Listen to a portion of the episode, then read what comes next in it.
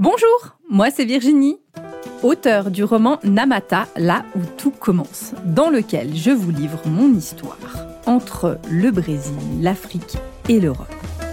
Initiée dans une tradition afro-brésilienne depuis plus de dix ans, je suis aujourd'hui accompagnatrice spirituelle multiculturelle. J'invite chacun et chacune à initier son pèlerinage intérieur pour trouver sa propre foi. Dans ce podcast, on parle religion, spiritualité sans langue de bois, sans tabou et dans le respect indispensable des croyances de chacun. Bienvenue à vous sur ce podcast. Cette semaine, on va continuer notre voyage au cœur du vaudou et plus spécifiquement comment il a essaimé. Il s'est ensemencé à travers l'Amérique.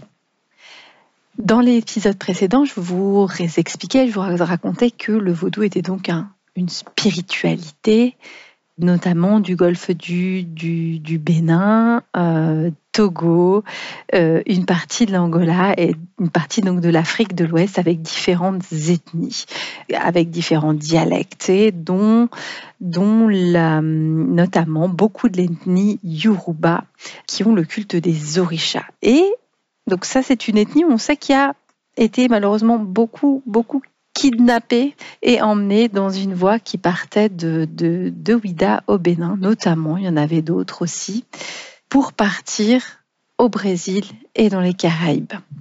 Et là, on est d'accord quand euh, il y a cette migration qui se fait, donc des personnes vont être arrachées, volées à leur propre vie. Ils vont être placés dans des navires dans des lits grillés, dans des conditions qui sont abominables, avec des morts quasi quotidiennes, une traversée qui va durer environ deux mois dans des conditions d'hygiène déplorables, une violence énorme. Quelle que soit la région où ils vont arriver, ils vont arriver sur un endroit qu'ils ne connaissent pas, et la première chose qui va être faite, c'est qu'ils vont être séparés. C'est-à-dire qu'on va veiller à ne pas laisser euh, les mêmes familles, de ne pas laisser les mères et leurs enfants, de au maximum, au maximum, encore plus que de les déraciner au niveau de la terre, on va en plus les arracher, les déraciner d'un point de vue ethnique et familial. C'est-à-dire que les mères seront euh, séparées de leurs enfants, les couples seront séparés s'il y en a.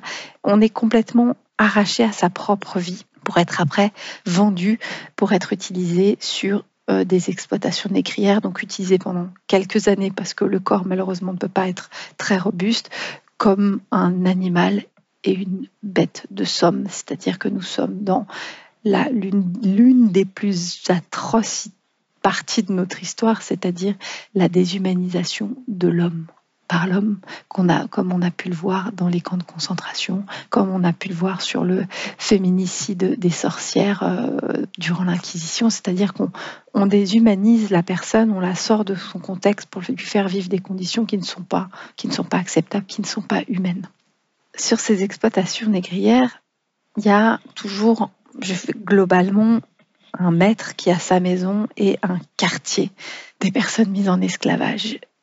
Je ne parle pas là, j'entends bien, je ne parle pas d'esclaves, je parle de personnes mises en esclavage. Personne ne naît esclave. Un être humain ne naît pas esclave. On le force par la violence, par la maltraitance tant physique que psychologique à être réduit à la condition d'esclavage, avec une muraille qui va être aussi bien mentale que physique. Peut-être même que la muraille, elle devient, elle est encore plus psychologique qu'elle peut l'être physiquement, vu que il y aurait peut-être des moyens de fuir, mais le fait est que il y a cet euh, asservissement qui est, qui est mené par la violence. Mais l'homme, l'être humain, l'homme avec un H, l'être humain, l'humanité, va toujours dans le sens de la vie. C'est-à-dire que réduit dans cette condition d'esclavage, il va chercher les ressources pour pouvoir survivre. Et quand on est face à l'incompréhension, quand on est face à l'horreur, quand on est face à, l'incompréhensible, à l'inacceptable, on doit s'orienter vers plus grand que soi. On doit regarder plus grand que soi. On doit regarder quelque chose de plus grand que soi. On doit pouvoir se déposer à plus grand que soi. Et nous sommes sur des personnes d'origine africaine qui ont le culte des ancêtres donc qui vont honorer et qui, sont, qui croient fondamentalement qu'ils ont la bénédiction et la protection des personnes qui ont déjà vécu dans leur famille, leurs grands-parents, leurs arrière-grands-parents. On est dans le culte des fétiches, donc des énergies qui vont pouvoir aider. On est dans le culte des orishas, notamment dans la culture yoruba, c'est-à-dire dans le culte des divinités. Vous aurez les divinités qui auraient pu être des inkis, vous aurez pu avoir les divinités qui sont les, les vaudous des cultures fonds, et vous avez pour la plus grande population qui est notamment arrivée au Brésil et à Cuba, Brésil et notamment euh, Haïti, qui va être constituée de Yoruba, et donc les divinités vont être nommées orishas. Ces orishas donc sont je l'ai déjà dit dans un, épisode précédent, sont des expressions de Dieu, notamment en lien avec la nature. Je vais vous donner l'exemple, c'est donc Dieu dans sa représentation de la mer sacrée devient Yemaja, qui elle est symbolisée par l'eau de mer, l'eau salée.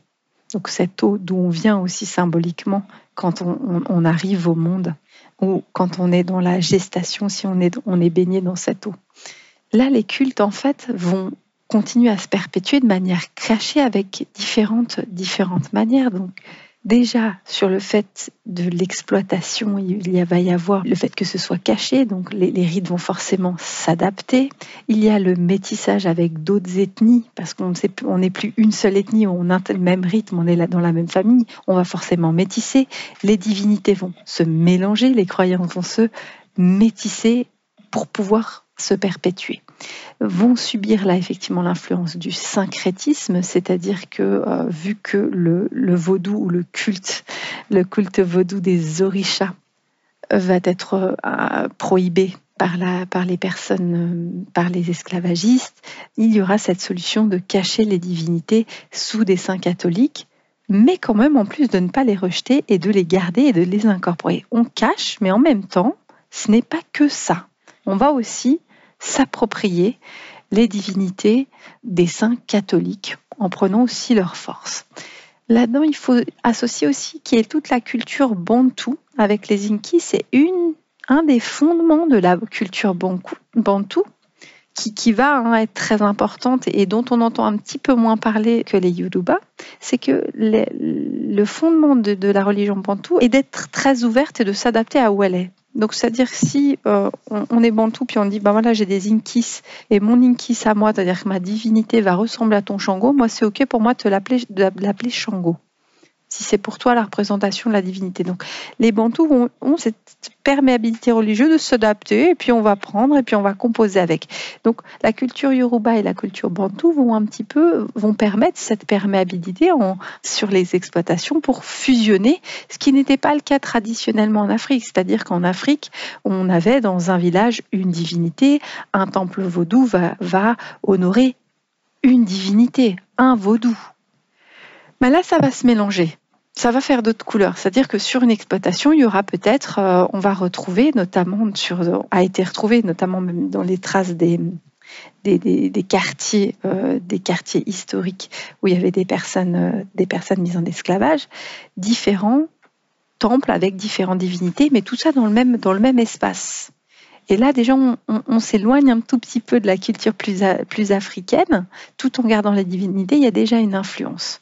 Vont s'adapter effectivement là-dessus la culture des plantes. Hein. ils vont, se faire aussi le métissage avec, euh, avec les populations autochtones, c'est-à-dire les, les, les qui sont eux aussi mis en esclavage, qui sont aussi une multitude d'ethnies.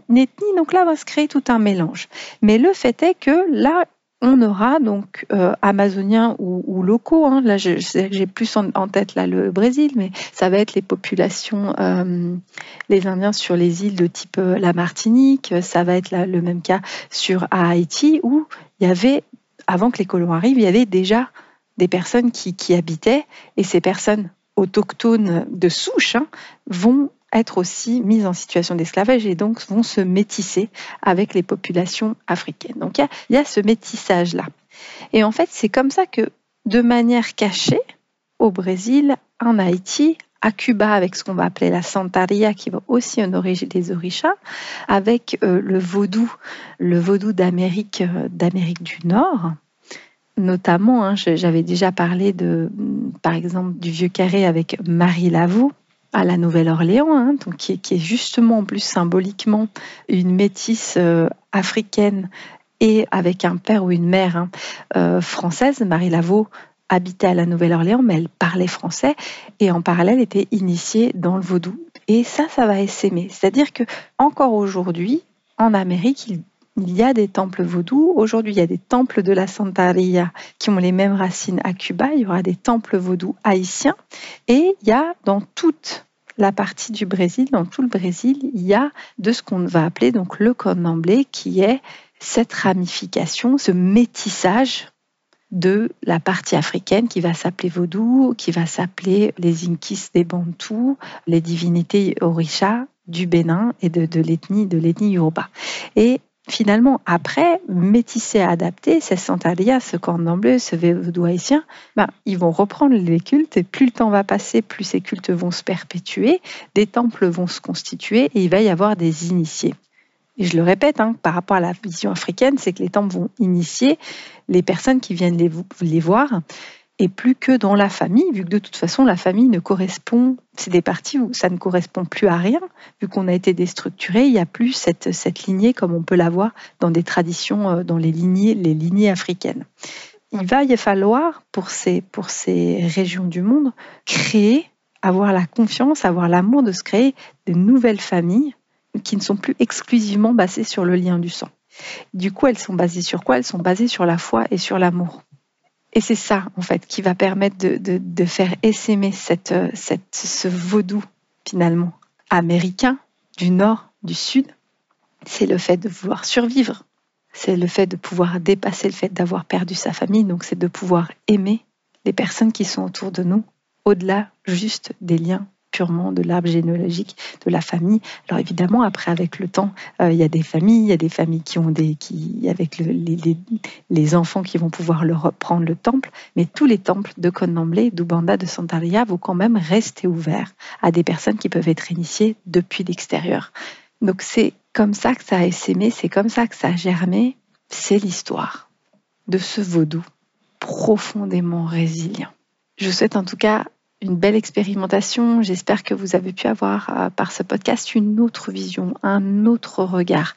Et j'espère en tout cas qu'il aura cassé des stéréotypes, il aura cassé des clichés sur le simple euh, regard de ce fameux, dont ce dont je parlais dans le podcast précédent, le vaudou avec ses aiguilles et ses poupées. On est loin de ça. On est dans le lien à la nature, on est dans l'amour, on est dans la résilience. Je vous souhaite de très belles expérimentations. Si vous avez été confronté par ce podcast, n'hésitez pas à m'écrire. Si vous avez apprécié, n'hésitez pas à mettre des petites étoiles suivant la plateforme où vous l'écoutez ou à le partager à des personnes qui seraient intéressées par le sujet. Toute bonne suite à vous et je vous envoie toutes mes bénédictions.